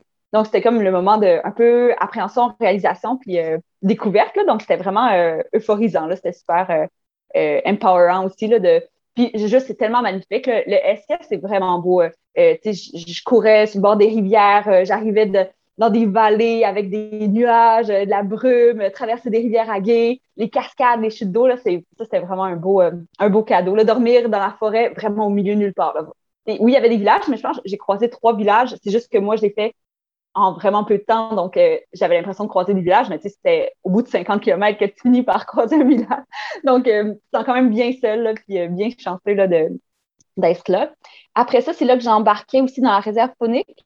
Donc, je savais que c'était le gros défi, aussi en termes de réseau, parce que les autres endroits, le soir, je pouvais, ben, à quelques endroits, je pouvais ben, texter mes amis, ils disaient que ça allait bien, télécharger mes, mes, mes courses de travail, tout. Donc, connecter un peu avec l'extérieur à ce moment-là, je pouvais pas parce que je devais vraiment garder de un mes piles euh, pour euh, ben, des questions de sécurité, comme on en a parlé. Puis aussi, euh, il n'y avait pas de réseau seulement sur peut-être deux, trois montagnes là, dans cette portion-là entre le parc de la Gaspésie, entre la réserve phonique et le parc de la Gaspésie. donc, c'était vraiment le moment de solitude. Puis, c'était le moment qui était plus intense. Là, et physiquement, c'est là que justement les points de friction sortent. mon sac à dos, il, il, a failli me faire un trou dans le dos. Il a fallu que je trouve une solution avec zéro matériel. Euh, pas possibilité de changer rien. Euh, j'avais une petite blessure justement à une cheville, à un tendon d'Achille, donc je me suis comme créé euh, une orthèse de duct tape et de sacs de déshydratation. Fait que c'était le moment où tu es tout seul, tu as des bobos qui ressortent, faut que tu les gères, faut que tu continues. c'est des dénivelés difficiles, c'est des murs qu'on grimpe. C'est vraiment des montagnes verticales. Euh, pour ceux qui connaissent le mont Nicole Albert, euh, euh, il est vraiment intense. C'est des cordes, c'est des parois. Il y a des parois de 3 mètres de roche que tu descends en genre de. Ben, c'est pas du rappel parce que tu n'as aucun équipement autre qu'une corde, mais c'est quand même c'est quand même intense. Puis en même temps, c'est magnifique. Tu arrives sur les sommets, puis là, tu vois comme la Gaspésie, le parc de la Gaspésie au loin, tu vois les forêts, les, les, rivières qui serpentent la Gaspésie, les éoliennes du nord, là, puis la mer au loin. Donc, c'est c'est plein de récompenses, de gros défis. Là. Donc, c'est le moment le plus intense, je pense, émotionnellement. Puis j'étais toute seule. C'est là que je sentais un peu le poids de la solitude. Euh, j'ai des journées de pluie aussi où je finissais toute seule, toute mouillée dans un abri euh, vraiment euh, rudimentaire, là, en petite boule dans mon hamac à essayer de me réchauffer. que c'est comme le, la beauté puis aussi la difficulté là, qui, qui se côtoie là, dans ces journées-là. que ça, c'est pour la deuxième partie. Le, en rentrant dans le parc de la Gaspésie, ça, c'était fun. Comme retrouver un peu un, vieil ami. Là, je le connais bien, le parc. Puis euh, euh, c'est fun de, après la réserve, de voir des sentiers un peu plus larges pour la plupart. Il y a, des sections plus, euh, plus pas désertes, mais moins fréquentées. Mais quand même, en général, c'est un peu plus large. Je commence à croiser de temps en temps des randonneurs. donc ça, c'était vraiment chouette aussi d'être dans la grande nature, super grandiose, avec les monts là, de 1000, 1200, 1300 mètres, mais avec de temps en temps un peu d'humain. Euh, puis ensuite, la dernière portion, je crois que c'est la portion où est-ce que j'avais un peu plus hâte de finir. Euh, plus ça avançait, plus je voyais justement la ligne d'arrivée, puis je me disais, euh, ben d'un, il y avait le côté plus compétitif que je voulais vraiment pousser mon temps, donc c'est là que je me suis mis à, à, manger plus de kilos. Euh, puis euh, mon confort me manquait un peu plus. Je pense que je réalisais, après une semaine d'efforts consécutifs, comme ça, l'impact que ça a de d'être moins dans le confort. Là, quand on parlait tantôt d'être supporté versus self-supported, je pense qu'il y a un défi euh, qui se crée justement en n'étant pas supporté parce que ta récupération, elle est en mode survie. Elle n'est pas en mode euh, genre je suis super confort, j'ai un repas complet, un repas chaud. elle est en mode confort réduit. Donc, je pense à la fin, mon, mon corps me, me l'envoyait comme message qu'il y avait envie de une douche, puis euh, non, un bain, je pense que c'était plus un bain avec des bulles. Donc, c'est ce qui me manquait vers la fin. Puis la solitude, euh, au début, c'était vraiment intéressant. Je reconnectais avec ça. Puis à la fin, j'avais vraiment hâte de voir euh, ma famille, mes amis, là, de, de, serrer des gens dans, mon, dans mes bras, de jaser un peu. Là. Donc, c'était plus ça la, dernière portion. Mais quand même, là, je ne me suis pas sentie en détresse pour autant. Là. Arriver dans Forion, c'était aussi le fun. C'est le dernier, à peine 24 heures que j'avais à franchir. C'est cool de se dire tu, tu parcours comme telle portion euh, en deux jours et demi. Genre le parc de la Gaspésie en deux jours et demi, Forion en même pas 24 heures. C'était quand même intéressant de voir autant de millages par jour. Puis euh, c'était le sentier tout doux à Forion. Euh, c'était vraiment c'était plus relax, plus smooth. Là, ça faisait vraiment du bien. C'était un petit bonbon à la fin. La récompense. Ouais, exact. Fait que je comprends que ton rapport à la solitude a un peu changé à travers ton, ton défi. Des fois, mm-hmm. c'est pour le mieux, des fois, c'est pour le, pour le pire. Ouais, exact.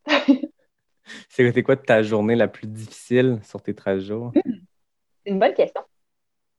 Euh, ah, ben, il y a peut-être une journée, la, ma dernière, euh, la journée où est-ce que j'ai fait euh, les monts les plus difficiles dans le, la réserve phonique de Matane. le défi de cette réserve-là, c'est que c'est des monts super abrupts qui s'enchaînent. Donc, es en dentiste, tu peux faire 7, 8, 9 monts assez importants par jour. Puis, c'est toujours là, des montées et des descentes, des montées et des descentes. Donc, même au niveau articulaire, c'est plus difficile. Euh, au niveau des genoux, souvent, c'est là que les gens vont se blesser parce que euh, c'est de l'excentrique, c'est plus euh, demandant au niveau musculaire et articulaire. Donc, physiquement, c'était challengeant cette journée-là. Puis, quand je suis arrivée à la fin de mon de cette journée-là, c'était au pied du Nicolas Albert, justement, comme la plus grosse portion était, passée. puis il y avait dans l'abri un petit mot de la SQ qui me disait de contacter genre mon conjoint parce que mon téléphone satellite euh, il n'avait pas fonctionné dans les derniers jours. D'habitude, je textais euh, mon copain pour lui dire euh, Tout va bien, ne t'inquiète pas, bonne nuit.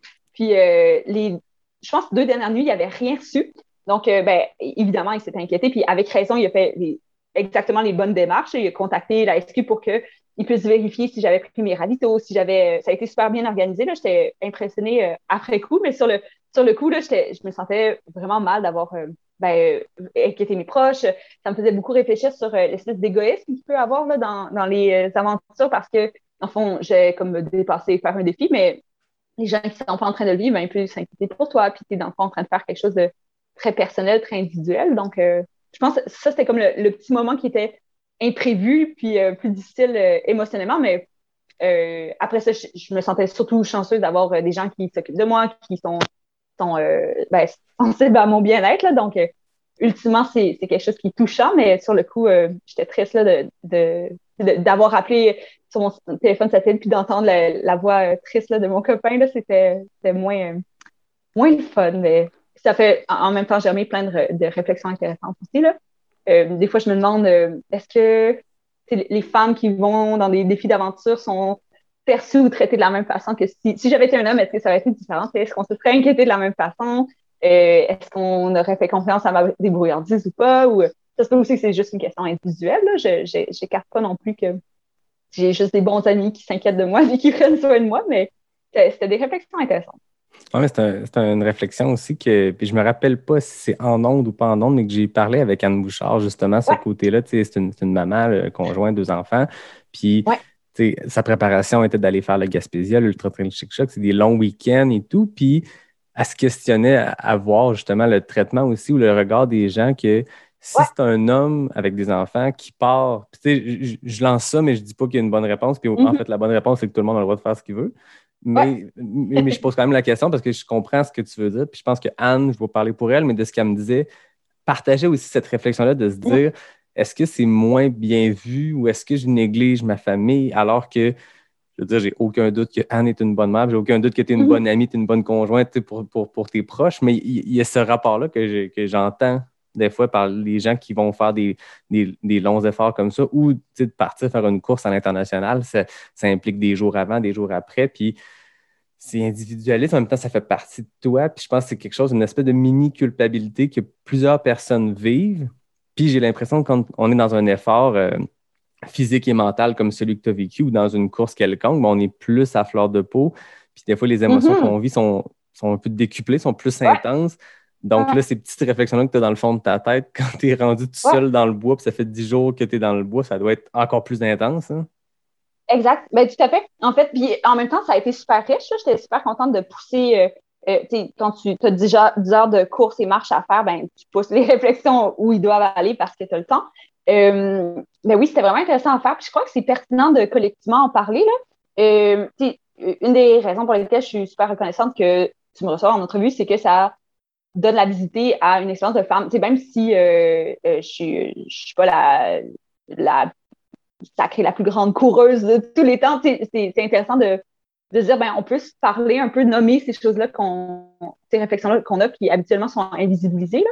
Donc, euh, ouais, c'est vraiment intéressant. Euh, en tant que, je pense que les, les, euh, les mamans aussi ont des, des choses probablement super intéressantes à dire parce que il y a des doubles standards dans la société. Donc, c'est important de les adresser pour qu'ils évoluent, justement, pour s'en libérer.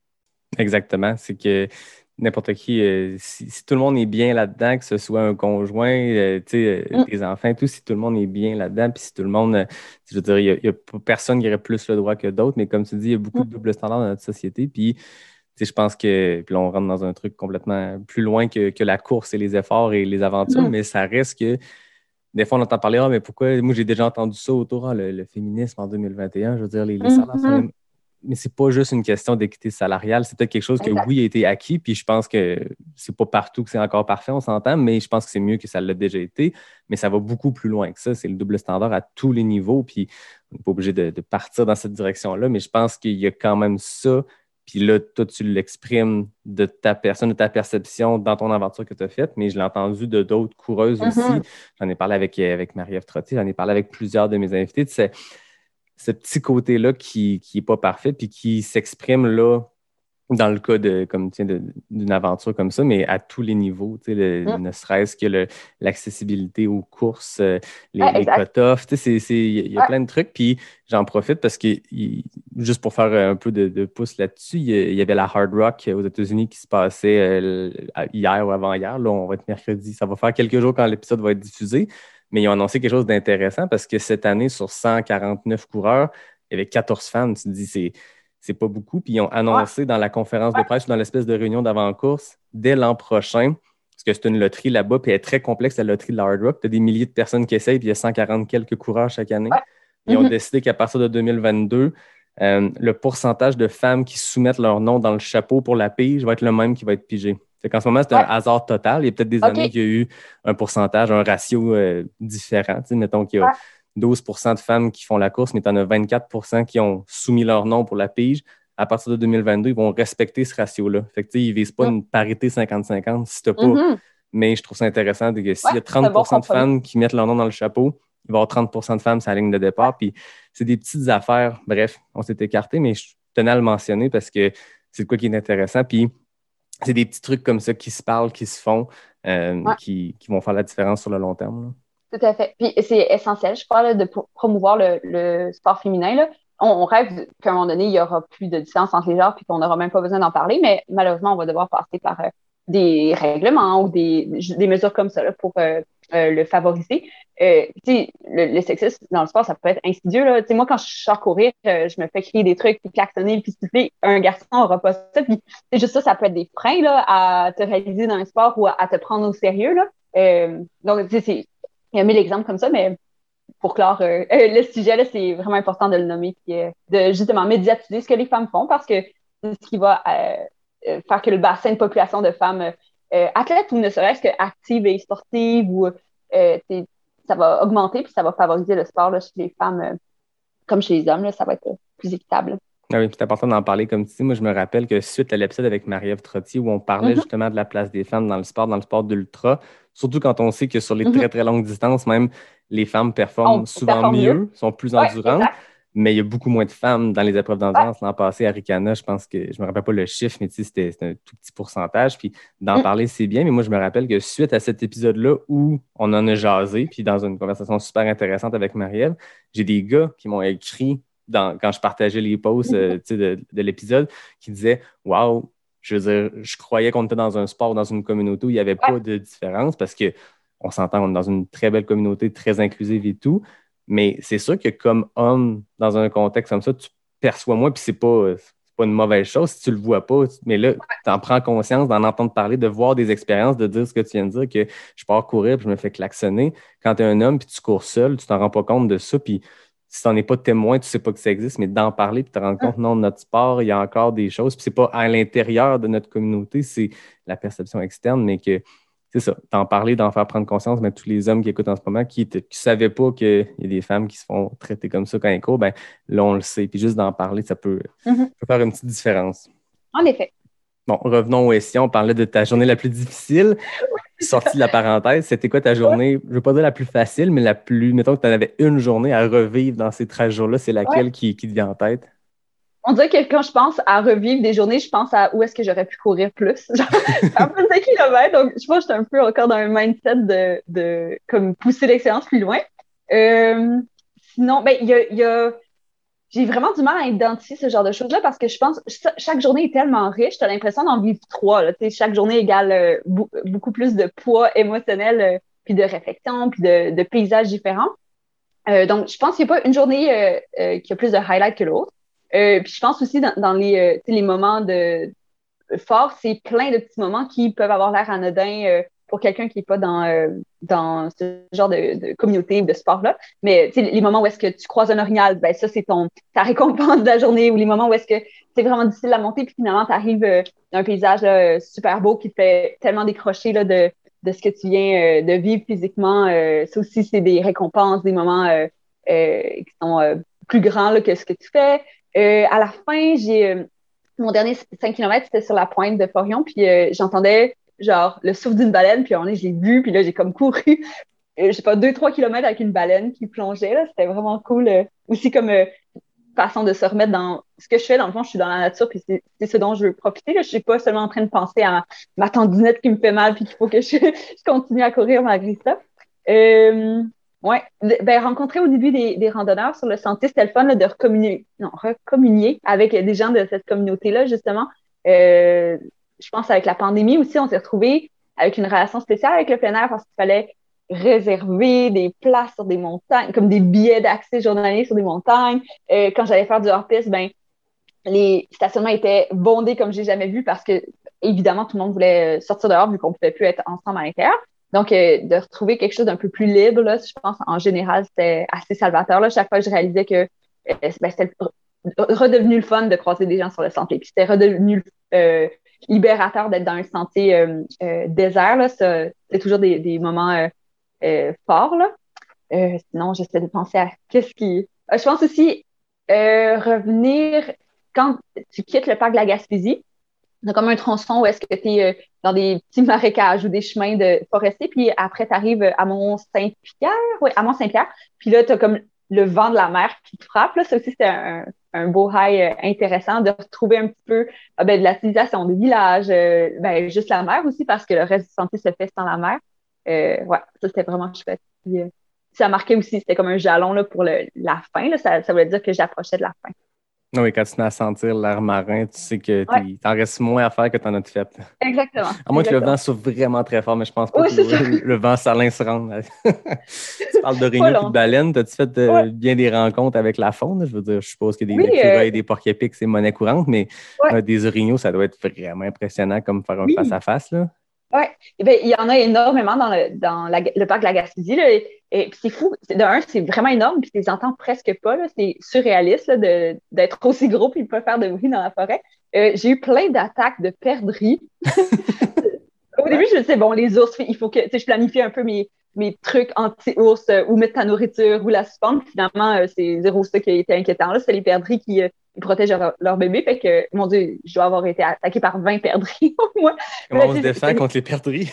euh, ben, c'est vraiment stupide une perdrix. Fait que tu fais juste rien. Moi, je leur parlais des fois. Je leur disais, ça va, tout va bien, là.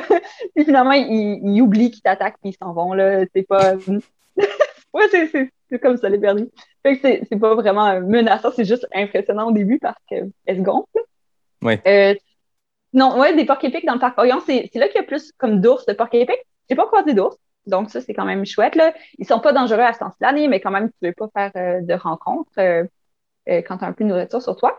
sinon, ouais, je pense que c'est pas mal ça. Le, le, le, plus impressionnant, c'est l'orignal. C'est toujours cool d'en croiser sur le chemin. Ouais, tant, que tu n'en as pas vu, tu sais que c'est gros dans la vie. Puis, ouais. en croisant, que ce soit sur la route, sur le bord ou loin. Puis, c'est fascinant la grosseur. on le sait que c'est gros, mais tu le vois en face, tu te rends compte à quel point c'est encore plus gros que tu pensais dans ta tête. exact. Ouais. C'est comme l'éléphant du Québec, genre. Ouais. On est un animal exotique tellement qu'il est immense. Ah oui. Puis tu sais, les, les perdrix, c'est drôle parce que j'ai eu quelques interactions aussi. Tu sais, je vais souvent courir euh, des fois des chemins plus. En tout cas, moi, là où j'en vois, c'est plus des chemins de bois plus larges, tu sais, des, des, chemins de quatre roues. On dirait que c'est là qu'ils se tiennent sur le bord d'un feuillage. Puis tu sais, d'un on dit les ours noirs ne euh, sont pas dangereux parce que justement, ils, ne veulent pas te manger. Par contre, si tu passes entre la maman et le bébé, c'est là qu'ils attaquent. Mais les perdrix, c'est exactement ça. Souvent, ça se promène sur le bord. La maman perdrix, c'est trois, quatre petits. Puis les trois, quatre petits n'ont pas trop conscience du danger, puis ça se promène. Puis eux, ils revolent chaque bord du sentier. Puis là, tout tu mm. cours, puis tu vois ta gang de perdrix. Fait que tu te dis, bon, on va me passer tranquillement. Puis là, tu as un bébé qui traverse le sentier. Ce qui fait que quand tu passes, t'es entre la mère puis le bébé. Puis c'est là. Mais moi, ils m'ont jamais attaqué. J'ai souvent senti qu'ils se gonflent, puis ils te regardent, mais là, toi, ça, ils t'ont couru après. Ah oui, vraiment souvent. Puis des, fois, je, je, suis concentrée, fait que là, je, je, fais pas attention à s'il y a une perdrix ou pas, mais ah ouais, vraiment souvent. Ben, c'en était drôle. Il y a une fois, j'ai eu vraiment peur. J'ai couru, là, puis là, je me disais, j'avais passé ce tronçon de sentier-là. La perdrix, elle reste toujours là, mais finalement, j'ai parlé doucement, ça vient. Puis je suppose aussi qu'il y a des longues journées comme ça. Tu sais, oui, il y a des moments où on connecte avec la nature, où on réfléchit, des moments qui doivent être très philosophiques, où tu es dans ta tête, puis tu vis des, émotions, mais il y a des moments où tu dois avoir des réflexions pas possibles. C'était quoi tes trucs pour passer ces longs moments de solitude-là? Est-ce que tu chantais tout mm-hmm. haut? Est-ce que tu te faisais des quiz dans ta tête? On a tous nos trucs quand c'est long et ça fait mal pour changer des idées. C'était quoi tes trucs? Euh, euh, chanter, je, je le faisais pas parce que je pense que l'effort était trop. Euh, ben, tu sais, il fallait vraiment que je me concentre sur mon effort physique. Il y a des moments que je faisais juste comme essayer de euh, shut down un peu là, les réflexions. Il y a des moments que ça aidait justement d'être plus. Euh, ben, la course est très méditative. Là. On voit ça comme un sport très intense, mais les coureurs savent que c'est un peu justement une zone de méditation où est-ce que tu peux redevenir un peu plus neutre. Donc, ouais, je me mettais souvent dans cette zone-là. Sinon, il y a des moments que je les poussais, ces réflexions-là, dans la tête. Là. Euh, je pense aussi que ben, ça m'a fait réaliser que je me je m'empêchais peut-être trop de le faire dans ma vie tous les jours euh, parce que je veux rester fonctionnelle, je veux travailler et tout. Donc, euh, j'en ai profité pour explorer ça. sinon, des fois, prendre des photos, ça m'aide. Genre, de, ah me sortir de ma tête. Ouais, surprenamment, mais ben, quand j'étais comme sur un, point de vue intéressant, des fois, ça, ça aidait de, de te remettre dans, visuellement, qu'est-ce qui te, qu'est-ce qui t'appelle. Donc, Ouais, je pense que c'est ça. J'ai, pas eu de gros euh, breakdown euh, comme où est-ce que j'étais plus bien avec moi dans ma tête. C'est peut-être juste la chance euh, ou du hasard, là, mais ouais, j'ai pas eu à utiliser trop de, de trucs intenses. Mm. Ben, c'est impressionnant, 13 jours sans, sans, sans bunker physiquement, mais 13 jours aussi sans shutdown mental ou de gros découragement, ce qui fait partie souvent de ces efforts-là de, de, des ultras, peu importe, mais d'avoir de ne pas avoir eu des longs moments comme ça de découragement, c'est vraiment impressionnant. Ça montre ta, bonne préparation physique d'une part, mais aussi ton bon état mental, puis ta force mentale de passer 13 jours avec des efforts comme ça, puis de rester euh, sereine là-dedans. C'est vraiment très impressionnant. Ben, merci. On fait des courses ultra, des, cours sont longs, mais ils durent juste une journée, puis des fois, tu as des shutdowns. Là, tu te dis 13 jours, c'est tout qu'un effort. C'est wow.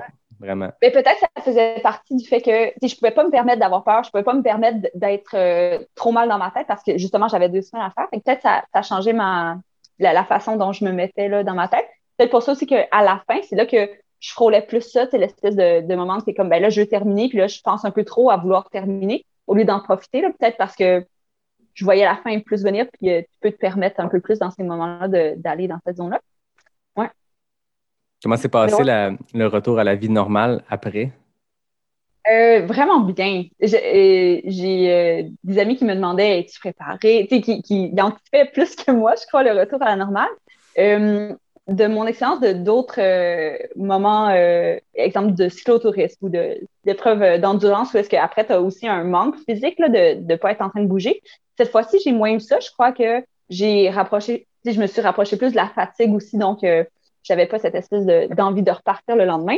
Euh, je pense que j'étais juste sur un petit nuage d'être comme de nouveau propre. Tu sais, j'ai vraiment profité des, des, des, besoins de base comblés, d'avoir euh, la nourriture, de dormir dans un lit, d'être propre, euh, d'être avec mon amoureux. C'était comme le.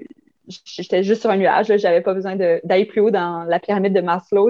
C'était comblé à ce, niveau-là. Le bain chaud, est-ce qu'il est dans la pyramide de Maslow? Parce que tantôt, tu disais des moments que tu avais hâte de prendre ton bain chaud. Est-ce que tu l'as eu? Oui, je l'ai eu. c'est genre parfait.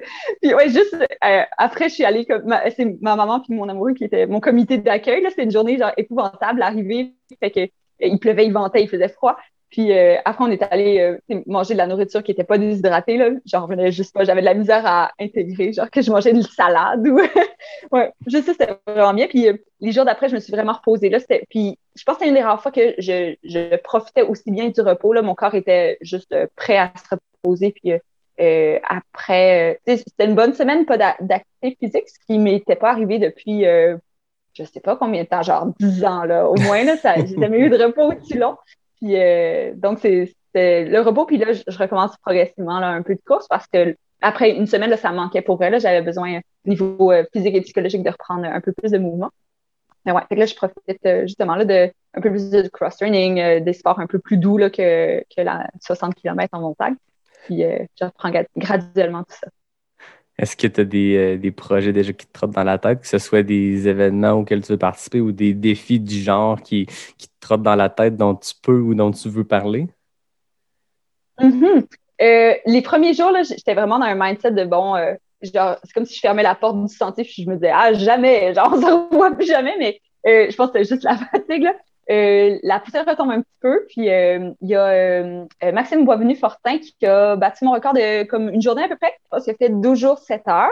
Fait que là, ça commence à me trotter dans la tête. Je vois tous les moments où est-ce que je pourrais faire 12 jours aussi. Là, je pense que ça serait vraiment atteignable. Donc, un jour, je vais évidemment le refaire. Puis avec, je pense, l'expérience que j'ai gagnée, ça va être vraiment plus facile de performer mieux. Euh, sinon, j'ai pas encore magasiné les autres défis du type, mais j'ai vraiment aimé ça, faire du gros volume en consécutif. Puis, euh, donc, ça va être à réitérer euh, absolument. Là. Je vais me promener un peu sur le site de FPT, regarder un peu ce qu'on a au Québec pour le moment. Avec la COVID, euh, je n'ai pas de projet international, mais je vois aussi qu'il y a plein de courses qui reprennent. Ça, ça fait tellement du bien là, de voir les courses en santé revivre. Donc, éventuellement, ben, éminemment, là, sûrement cet automne, j'aimerais me remettre dans des projets comme ça. Je n'ai pas encore décidé lesquels, mais l'envie est comme revenue là, après mon repos. je suis pas, je, suis pas, j'ai pas eu la satiété là, de, de courir. J'ai encore envie de, de recommencer. Ben oui. Puis mentionnons-le, tu nous as parlé, mais Maxime Boisvenu, il était quelques jours après toi. En fait, il partait, euh, je une pense, semaine. une semaine après toi.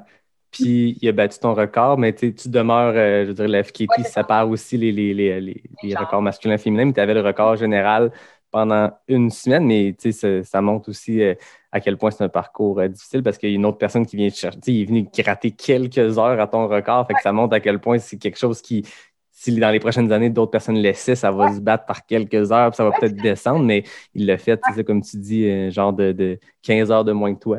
C'est vraiment impressionnant, mais on le salue, Maxime Boisvenu-Fortin. C'est tout qu'un tout accomplissement qu'il a fait lui aussi, puis vous êtes les deux rois et reines du, euh, du FKT euh, en ce moment. Donc, voilà, ceux qui veulent aller tenter l'expérience, Charlotte nous a partagé ses, secrets, pas ses secrets, mais sa préparation.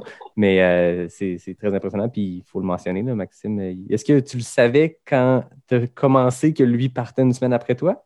Oui, il m'avait. Euh, j'ai comme fait une annonce euh, euh, peut-être deux semaines, je pense, avant de partir, puis il m'a contacté. Puis on, se tenait au courant là, durant nos périples. C'était vraiment cool. C'était une belle, genre, une, ben, super, une belle rencontre là, virtuelle. on s'encourageait un peu, puis c'était vraiment cool parce que même si on était dans des catégories différentes, c'est comme si on se considérait mutuellement comme un coureur, c'est tout. Là. Euh, fait que je me sentais pas euh, moins considérée par de sa part. Puis il m'a écrit, il m'a dit comme tu m'as mis le feu aux fesses. Genre, je trouve ça tellement cool que euh, genre ça l'ait poussé aussi à, devancer son itinéraire parce que lui aussi, je crois qu'il avait prévu 14 jours. Donc, je pense mutuellement, on s'est on s'est comme craqué positivement là-dedans. On s'est influencé un peu dans notre désir de finir plus, plus tôt. Peut-être qu'on aurait pris ça plus mollo. Fait que, puis là, moi, ça me donne juste un autre objectif de, à battre, là, mais ouais, c'était bien le fun. C'est cool comme correspondance. Puis le record précédent était 16 jours, 21 heures. Fait que tu as enlevé quasiment, en fait, tu as enlevé quasiment 4 jours au record, 3 jours. Puis pour lui, ça devait être intéressant aussi de, de partir une semaine après toi. Donc, quand il a commencé, il n'y avait aucune idée, toi, ça allait être quoi ton temps. Toi, tu le savais, le record datait de je ne sais pas combien de temps, le record de, ben, nommons-les, Jean-Christophe René et Pierre-Nicolas Stock, qui avaient le. Ça va deux ans, un ou deux ans, quelque chose. Fait que toi, tu avais déjà le, le, le, timing que tu avais besoin de faire chaque jour pour aller mm. chercher ce record-là, mais lui partait sans savoir ce que tu allais faire. Fait que ça devait être un défi intéressant pour lui aussi d'avancer sans savoir. Puis l'enfant, il recevait mes, mes temps au compte-gouttes aussi, fait qu'il voyait jusqu'où je m'étais rendu euh, au compte-gouttes. C'est quoi? C'est bien cool. C'est comme, c'est ça la beauté du FKT, c'est tes compétiteurs, compétitrices, mais ils sont décalés de toi. Tu sais, c'est pas une course où tout le monde part en même temps, où tu peux voir la personne, où tu l'as croisé ou dépassé. Là. C'est, euh, ouais, c'est temporellement euh, dans deux moments différents. Des fois à deux ans d'intervalle, des fois à sept jours d'intervalle, comme dans votre cas. Exact. ah ben super, merci beaucoup d'avoir euh, pris le temps de me raconter euh, tout ça. Je pense que les auditeurs vont être super euh, intéressés puis impressionnés surtout par, par l'effort que tu as donné puis ce que tu as accompli. Autant, je pense, physiquement, le record est hyper impressionnant, mais c'est aussi tout ce que tu as vécu puis de la façon que tu le racontes. C'était vraiment très intéressant. Ah, merci. Moi, je t'amène tout le temps avec mes questions éclair-nac. Fait qu'on change un peu le mot de, discussion. Puis là, c'est un, record de vitesse. Puis il y a des FKT. Tu connais bien ça, les FKT. Mais là, c'est des temps beaucoup plus rapides. Donc, en ce moment, le fastest known time pour les 10 questions éclair-nac, c'est deux femmes qui l'ont, Michael Amoureux et Anne Bouchard, chacune en 14 secondes. Fais le calcul, 10 questions, 14 secondes. C'est très rapide. À ta défense, les records ont vraiment descendu quand je me suis mis à faire des, des, entrevues en vrai, parce que Zoom, il y a un mini délai peut-être. Peut-être qu'un jour, je pourrais faire moi aussi, les self-supported puis les unsupported. Je pourrais faire moi mes FKT Zoom supported puis en vrai face à face parce que c'est peut-être un délai, mais je pense que ça vaut quand même la peine d'essayer de. Parce que je pense que le record Zoom est de 21 secondes, qui est quand même encore très rapide.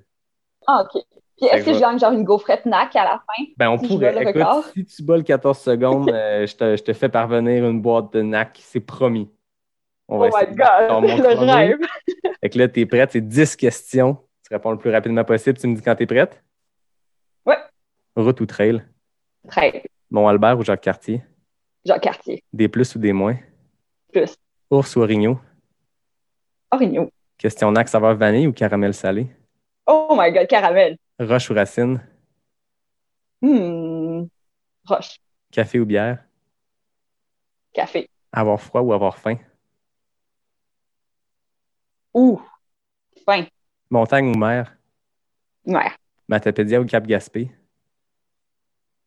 Cap Gaspé. 30 secondes. C'est très fort. Oh, ouais, j'ai hésité un peu. C'était trop des débats. Mais c'est ça, le but. ma, job, c'est oui de les poser rapidement, mais c'est aussi de vous poser des petites colles. Des plus ou des moins, t'as dit des plus? Ouais. Que Dieu sait que t'en as sur le, SIA. Ouais, mais même en vélo, j'aime tellement monter. Je sais pas, mais même si le beat est différent, là, euh, la descente, c'est un bon euh, high aussi parce que tu sens euh, la personne la plus vite au monde, mais les plus, ouais, j'aime vraiment ça j'ai tout le temps l'impression de descendre plus que de monter, même si, euh, euh, genre, dans mes euh, stats, finalement, ben, ça s'équivaut, là, mais ouais, fait que j'aime bien les plus. Cool. Ben, merci beaucoup de, ton temps. C'était super intéressant. Puis je suis certain que les gens vont, vont vraiment être impressionnés, oui, mais intéressés, puis de comprendre comment tu as vécu ça, comment tu t'es préparé. Moi, c'est quelque chose que je trouve super intéressant. Oui, il y a les défis, il y a l'effort lui-même, mais tout le avant, est tellement impressionnant, puis est tellement plus long que l'effort lui-même, que ce soit pour un ultra, que ce soit pour un défi comme le tien. Mm. C'est des mois de préparation versus un effort de 13 jours. Comme un ultra, c'est des semaines de préparation ou des jours, en tout cas, le, le gear et tout, pour un effort de quelques heures le temps d'une journée. Fait que cette portion-là était vraiment intéressante de voir comment tu t'es préparé à ce défi-là parce que j'ai l'impression que pour un FKT self-supported, l'effort physique, la, force mentale sont des facteurs, mais la préparation joue énormément sur, euh, sur le temps. le, meilleur athlète du monde pour essayer de se lancer, s'il est mal préparé, il n'atteindra pas ton record, même si euh, la personne a gagné toutes les courses inimaginables. Ben, c'est une course qui, est mise aussi sur genre, ta personnalité, ta préparation, pas seulement sur euh, l'absolu de l'athlète que tu es. Il y a plus de subjectifs dans ces courses-là que, que d'objectifs des fois. Je pense que c'est ce qui rend ça intéressant aussi. Ouais, mm. exact. Ben, merci beaucoup, Charlotte. Merci à toi. C'était un Comme plaisir. C'était vraiment le fun. Ben oui, c'était le fun. Puis comme d'habitude, moi, je termine en remerciant David Hébert qui signe le design graphique du podcast. Je remercie Fred Desroches pour le thème musical. Je remercie la belle gang de NAC qui est fidèle au poste comme partenaire du podcast. Puis je te remercie, toi, euh, de ton temps ce matin. On a partagé un café puis des belles histoires, des belles anecdotes sur ton, ton effort euh, que, je le rappelle, est extrêmement impressionnant. Donc, euh, les femmes qui écoutaient, qui ont été inspirées par ça, allez, euh, allez l'essayer peut-être. Il faut être bien préparé, mais c'est toute une aventure que tu as vécue. Merci Oui. Charlotte. Puis euh, à tout le monde, je vous dis à Merci. bientôt pour un prochain épisode de Pas sorti du bois, le podcast 100% Trail.